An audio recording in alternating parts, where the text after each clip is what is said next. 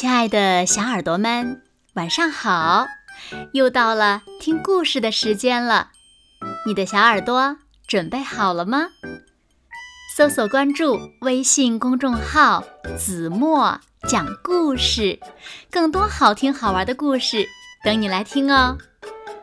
我是每天晚上为小朋友们讲故事的子墨姐姐。今天呀，我们要听到的故事呢，名字叫做《鸭子要穿袜子吗》。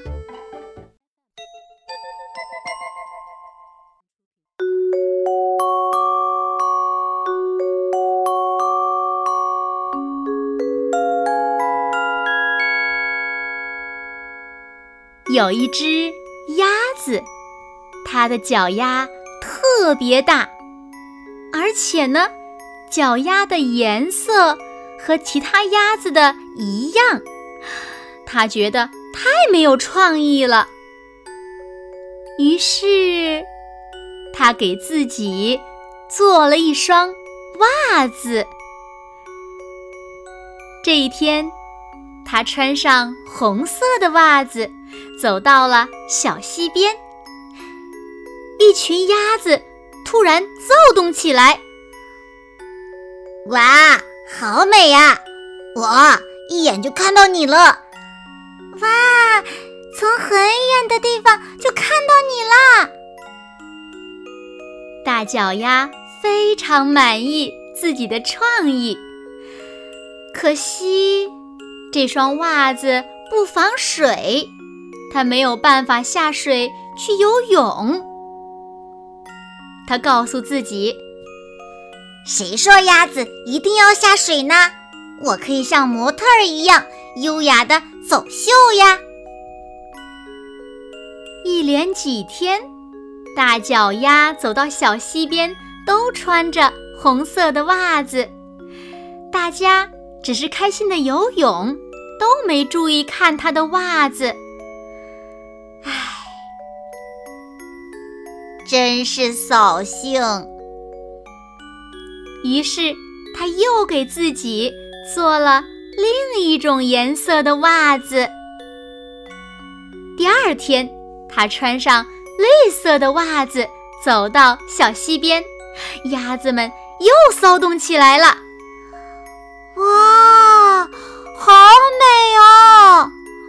哇，一眼就看到你了！哇，从很远的地方就看到你了！大脚丫开心极了。凉凉的溪水算什么？它和平凡的鸭子不一样，它可是穿着袜子的鸭子呢。这天傍晚，大脚丫又穿上绿色的袜子，走到小溪边。鸭子们大声地叫它：“喂，下来游泳吧！”今天的溪水又清又凉，好舒服呢。脱掉你那双袜子，下来吧！你不游泳算什么鸭子呀？奇怪，为什么大家又不看他的袜子了？于是，他又给自己做了另一种颜色的袜子。这一次，大脚丫穿上紫色的袜子，走到溪边试一试自己的魅力。果然，又引起鸭子们的一阵骚动。哇，好美哦！哇，一眼就看到你了呢！哦，从很远的地方就看到你了。原来大家对同一种颜色看久了就没有惊喜的感觉了。大脚丫悟出这个道理以后，就给自己呀做了更多的袜子。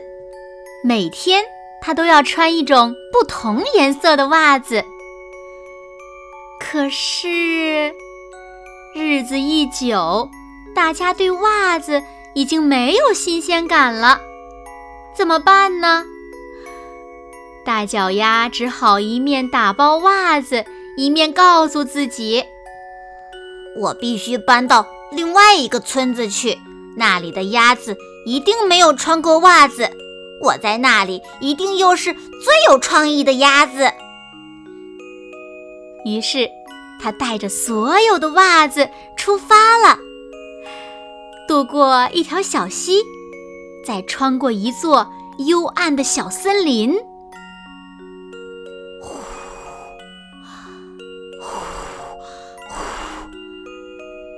大脚丫终于来到了另外一个村子，但是他却愣住了。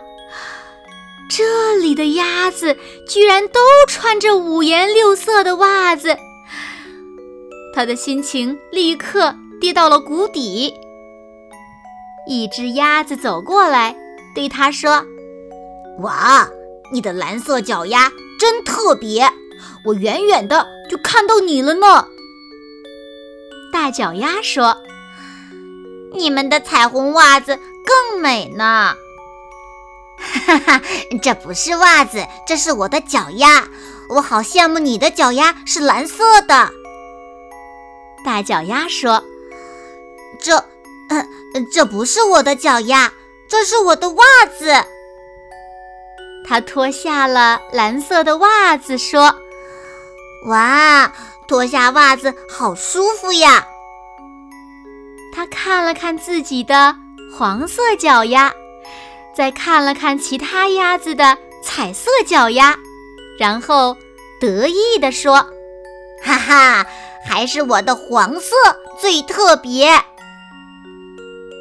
大脚丫很安心地住下来了，在这儿它是独一无二的，再也不需要穿笨重的袜子了。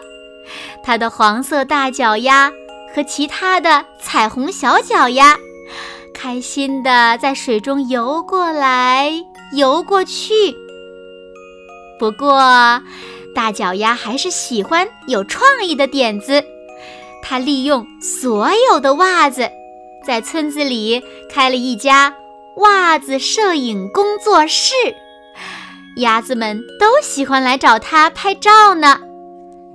来来来，咔嚓咔嚓，咔嚓。好了，亲爱的小耳朵们，今天的故事呀，子墨就为大家讲到这里了。那小朋友，你喜欢什么颜色的袜子呢？快快留言告诉子墨姐姐吧。好了，那今天就到这里了。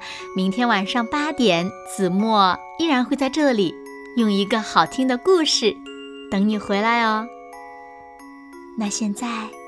睡觉时间到了，请小朋友们轻轻地闭上眼睛，一起进入甜蜜的梦乡啦！完喽，好梦。